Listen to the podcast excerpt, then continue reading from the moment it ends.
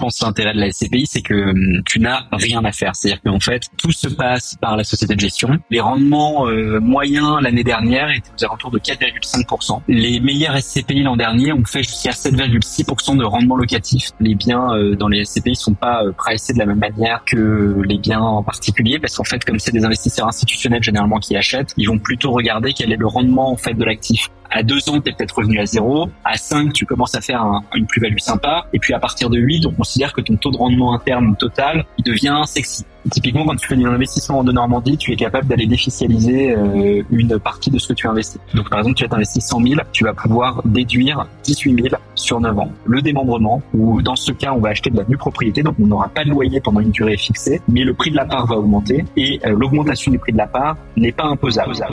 Le meilleur moment pour investir, c'était hier. Le second meilleur, c'est aujourd'hui. Je suis Charles Elias Farah, conseiller en investissement financier et fondateur du Grand Bain le média de celles et ceux qui veulent prendre une longueur d'avance dans la gestion de leur argent et le développement de leur patrimoine. Chaque semaine, on décrypte l'univers des finances personnelles et de l'investissement aux côtés des meilleurs experts. On parle des sujets qui fâchent, sans tabou ni langue de bois, pour te transmettre les meilleurs enseignements. À la fin de chaque épisode, tu repars avec un plan d'action à mettre en place le jour même à la lumière de l'actualité avec un seul but, de constituer le patrimoine de tes rêves et atteindre la liberté financière. Alors prépare de quoi noter, enfile ton maillot et surtout, attention à la vague.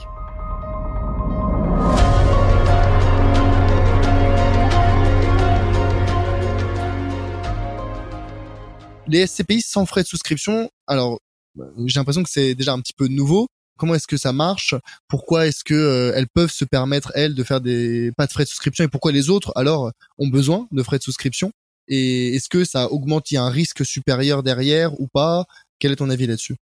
Écoute, euh, c'est effectivement assez nouveau. La première euh, qui l'a faite s'appelait Novaxia Neo.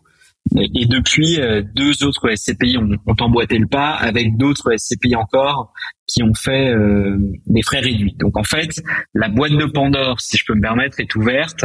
Le modèle existe et donc des gens vont décider de l'adopter. Comment se passe un investissement dans une SCPI dite sans frais de souscription? Vous n'avez pas les 10% dont on parlait. Alors les 10% sont pas figés, hein, mais 10% c'est l'ordre de grandeur. Ça peut aller entre 8 et 12, mais 10 c'est un bon ordre de grandeur. Donc tu n'as pas ces 10% évidemment de frais de souscription. Ce que tu as à la place, généralement, sur toutes les SCPI euh, à zéro frais de souscription, c'est que tu as quand même une durée minimale de 3 à 5 ans, avant laquelle, si tu revends, tu as une, euh, des frais de 6%. Donc ça, pourquoi est-ce que ces, ces SCPI-là le mettent Enfin, le 6%, c'est général. Pourquoi les SCPI mettent typiquement ce genre de clause? C'est parce qu'il ne faut pas oublier que le sous-jacent de la SCPI, c'est de l'immobilier, c'est donc pas liquide, et que donc les SCPI veulent contrôler ce qu'on appelle leur risque de liquidité, euh, et donc elles n'ont pas envie que des gens veuillent investir pour six mois, puis sortent, puis, puis réinvestissent, puis ressortent, etc. Parce que derrière, pour elles, la gestion d'un parc immobilier ne s'effectue pas en un clic comme tu pourrais le faire sur des ETF ça nécessite potentiellement une mise en vente d'un bien, puis un rachat, puis il y a des frais engendrés. Et donc, elles disent, OK, pour malgré tout vous encourager à rester longtemps, enfin, à minima trois ans, par exemple, eh bien, je vais mettre ces frais avant qui font un peu un effet de seuil qui fait que, bah, finalement, les gens restent au moins trois ans et donc le, parc immobilier se passe bien. Donc ça, c'est le premier truc. Faut pas oublier, malgré tout, tu as quand même souvent ce frais-là qui existe, même pour les SCPI, frais sans frais de souscription. Évidemment, au-delà de la trois ans, t'as plus rien. Ou cinq ans sur les SCPI. Donc c'est une sorte de pénalité pour ceux qui veulent retirer leur euh, argent trop rapidement et qui sont presque dans une logique de, j'exagère, trading, en se disant ah bah cette SCPI elle a distribué 5, 6, 7% en l'année dernière, ah bah je vais mettre mon argent, il n'y a pas de frais de souscription, ah bah je vais mettre euh, de un un billet dessus et je vais la retirer au bout d'un an et hop, je me serais fait 5-6%, euh, euh, pas garanti, mais presque quoi. C'est exactement pour éviter ce type de comportement effectivement qu'elles font ça. Donc premièrement, c'est donc ces frais-là et généralement ces frais-là n'existent pas ailleurs, mais parce que tu as les 10% de frais qui sont déjà un peu un bloqueur. Ensuite, tu as un autre point, c'est que qui dit frais de souscription baissés, malgré tout, euh, la société de gestion doit quand même un peu se rattraper. Et donc pour se rattraper, la manière dont ça fonctionne, c'est qu'elle augmente ses frais de gestion, parce que tu as deux grandes catégories de frais dans les SCPI. Les frais de souscription sont des frais qu'on appelle one shot, ils ne se produisent qu'une fois à l'entrée. Puis tu as les frais de gestion, qui eux sont des frais récurrents, qui sont basés, donc qui sont généralement autour de 10% des loyers bruts encaissés par la SCPI. Donc en gros, la SCPI dit je fais un travail de gestion locative, et donc 10% des loyers encaissés euh, me sont reversés pour ce travail de gestion. Finalement, c'est pas totalement déconnant par rapport à ce qu'on peut voir sur la gestion locative par ailleurs. Donc évidemment, les SCPI qui n'ont pas de frais de souscription ont tendance à avoir des frais de gestion, des frais de gestion supérieurs, qui peuvent être à 14 jusqu'à 18% Donc c'est là-dessus qu'elle se rattrape en partie. Bémol néanmoins, les frais de gestion sont très alignés avec les intérêts des investisseurs. Plus la SCPI génère de loyers, plus la société de gestion est payée. Et donc en fait, il y a un côté, je trouve, assez favorable dans ce modèle. Les frais de souscription sont pas du tout alignés avec les investisseurs. Moi, je suis un investisseur, j'ai mis 100 euros. La SCPI a pris 10 euros de frais de souscription. Que derrière, ça performe ou ça performe pas, les frais de souscription sont inchangés. À l'inverse, quand tu es plus incentivé, donc tu as plus de comment dire motivation euh... exactement de motivation sur la gestion, bah tu es motivé à faire des, des gros rendements. Donc ça c'est comment ça se fonctionne. Et dernier point par rapport à ça, on a entendu pas mal de critiques de ce modèle, qui à mon avis sont plutôt des critiques qui viennent d'acteurs qui juste n'ont pas envie de changer leur modèle. Il y a, je crois, un dirigeant d'une très grosse société de gestion de SCPI qui était même allé, je crois, dire dans le monde un, truc assez fou en disant euh, non, mais les frais de, souscription, ils sont vraiment bien parce qu'ils permettent de bloquer les épargnants. Euh, ce que je trouve assez incroyable de dire ça en fait, parce que c'est assez fou quoi. Quel intérêt Pourquoi est-ce qu'il dit ça Bah euh, parce qu'en fait c'est son intérêt à lui de bloquer les épargnes. ah oui d'accord, donc c'est son intérêt à lui, on est d'accord. oui, oui, non mais oui, mais il expliquait ça en disant du coup c'est mieux pour la SCPI quoi. Et bon, t'es là en tant qu'épargnant, tu dis ça, tu dis bon, merci. Euh. Pas très envie. Non, ça donne pas très envie. Et donc il y a eu pas mal de retours de flammes euh, d'acteurs qui veulent pas avoir ce type de modification. Mais je le rappelle, aujourd'hui les SCPI sans frais de souscription sont parmi celles qui performent le mieux. Les deux meilleures SCPI en 2022 c'était Remake Live 7,64%, Hirokozen 7,04%, deux SCPI sans frais de souscription. Novaxia Neo, qui est la troisième, elle était au-dessus de 6% de performance. Donc tu vois, par rapport à ce que je te disais au début, c'est que des SCPI qui sont dans le top de rendement. Et une des raisons aussi, c'est qu'elles sont capables de mettre plus d'argent à travailler. C'est exactement ce que tu disais tout à l'heure. Tu disais, bah, en fait, moi je mets 100, mais il y a que 90 qui sont vraiment déployés puisqu'il y a 10% de frais. Bah, la différence, c'est qu'une SCPI sans frais de souscription, quand tu mets 100, elle peut déployer 100. Et donc les revenus qu'elle va générer, contrairement à la petite euh, astuce mathématique de dire c'est affiché sur 100 mais en fait c'est calculé sur 90, bah là c'est non en fait j'ai vraiment mis 100 euros à travailler, donc les, les montants absolus que je vais générer vont être supérieurs. Ouais, je vois. Ouais, donc il y a une vraie incentive euh, à une gestion saine quand il n'y a pas de frais de souscription. Mais dans ce cas-là, les SCPI qui ont des frais de souscription, comment est-ce qu'elles les, les justifient? À quoi ça sert À part bloquer les épargnants? C'est euh, historique, c'est-à-dire qu'en fait, la, justification réelle, si je, je, je vais m'aliéner, je pense qu'il y a quelques considérations de patrimoine si j'ai ça, mais moi je reste persuadé que la raison principale des frais de souscription très élevés sur la SCPI sont pour rémunérer le réseau de distribution. Aujourd'hui, il faut se rappeler que en tant qu'investisseur particulier, si j'investis 100 euros via mon conseiller de de patrimoine, mon conseiller de de patrimoine est payé entre 5 et 8 euros, donc 5 à 8% de mon investissement qui lui est versé par la SCPI. Et donc, en fait, les frais de 10%, ils s'expliquent en très bonne partie parce que si tu veux donner des montants aussi élevés, parce que c'est des motivations très fortes, hein, en tant que conseiller de patrimoine, imagine-toi, tu as un client un peu fortuné qui arrive et qui veut mettre 100 000 euros, tu fais ton mois, quoi. Tu gagnes 5 000, 8 000 euros d'un coup sur un truc. Donc, tu fais ton mois. Et donc, pour offrir 5 à 8% bah, tu peux pas euh, faire zéro frais de souscription. Donc, les SCPI sans frais, elles ont plus ces modèles avec 5 à 8% qu'elles donnent à l'intermédiaire. Elles ont d'autres modèles souvent où elles donnent une portion beaucoup plus petite un peu tous les ans. Et donc, elles euh, sont euh, plus attirantes pour d'autres types de conseillers, des conseillers qui euh, sont moins attirés par le fait de faire un gros coup de temps en temps. D'accord, parce que les CPI avec frais de souscription, il n'y a pas de rémunération sur l'encours, sur le long terme, comme le proposent les CPI sans frais de souscription? Généralement pas. Généralement, c'est du, du one shot aussi. Ok, ok, ok, d'accord.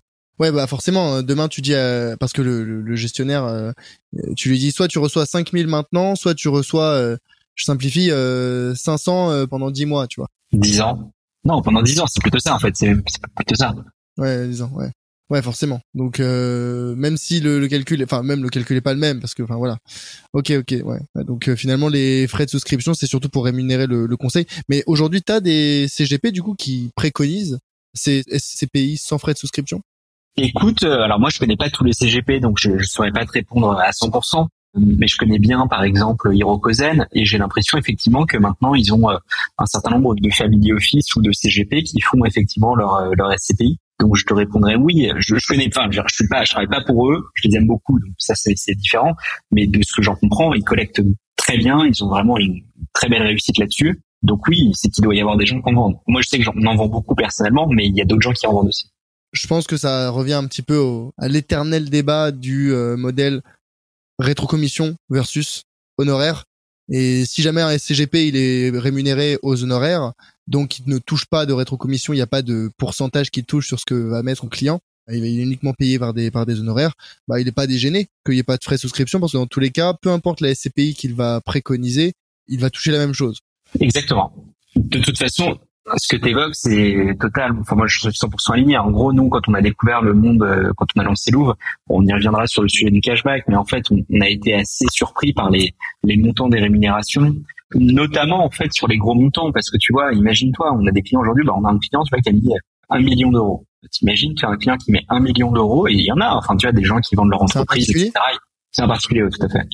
Bah, les plus gros clients, ils ont mis le plus gros, il a mis un million cinq, le deuxième un million trois. Enfin bon, tu peux voir. De toute façon, on a, on a un, dashboard. de scoring, un top, un dashboard, un top Louvre où tu vois les plus gros investisseurs et tu peux voir ce, dans quoi ils ont investi. D'ailleurs, ça c'est super intéressant pour se faire un peu une opinion sur ce, euh, dans quoi on va investir. Euh, c'est anonymisé, ouais, c'est sympa. Ah, évidemment, évidemment, tout est anonymisé, mais par contre, ce qui est cool, c'est qu'en tant que client, tu peux dire ah bah tiens, un mec qui a mis un million cinq, il a acheté quoi en fait? Parce que c'est une question qui est super euh, fréquente. Et donc, tu peux voir carrément son portefeuille. C'est très, très sympa, je trouve, cette euh, fonctionnalité. Hum, hum.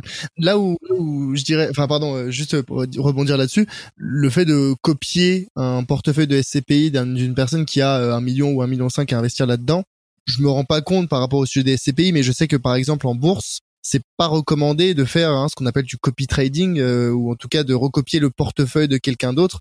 Les gens ils disent ah bah moi j'ai copié le portefeuille de Warren Buffett mais sauf que t'as pas le même compte en banque que Warren Buffett, t'as pas les mêmes objectifs que Warren Buffett, donc euh, copier son portefeuille c'est pas forcément la même chose.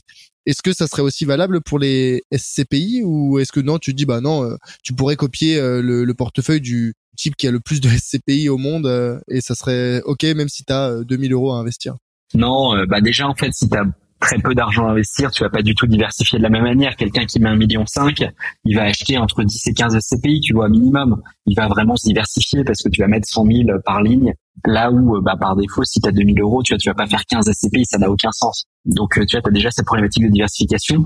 Par contre, tu vois, pour te dire, euh, tu pourrais imaginer quelque chose d'assez similaire avec, par exemple, si tu as 100 000 euros ou 150 000 euros, honnêtement, tu pourrais presque copier le portefeuille de quelqu'un qui met un million cinq en vérifiant que tu as bien les mêmes euh, objectifs. Tu parlais d'objectifs, tu as notamment il y a une question sur la ce qu'on appelle la enfin le, un peu la fiscalité, hein, qui est donc de se dire tu peux optimiser ta fiscalité en investissant dans certains types de SCPI. Et donc, il est nécessaire de regarder si tu as quelqu'un qui va faire des SCPI européennes, c'est souvent parce qu'il est fortement imposé. Si toi, tu payes pas d'impôt sur le revenu, bon bah ça n'a pas de sens.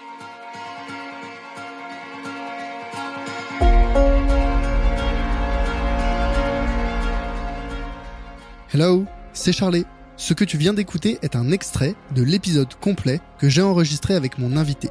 Donc, si tu veux écouter la totalité de l'échange, tu peux dès maintenant le retrouver sur ta plateforme d'écoute préférée. Au passage, pense à mettre 5 étoiles au podcast s'il te plaît.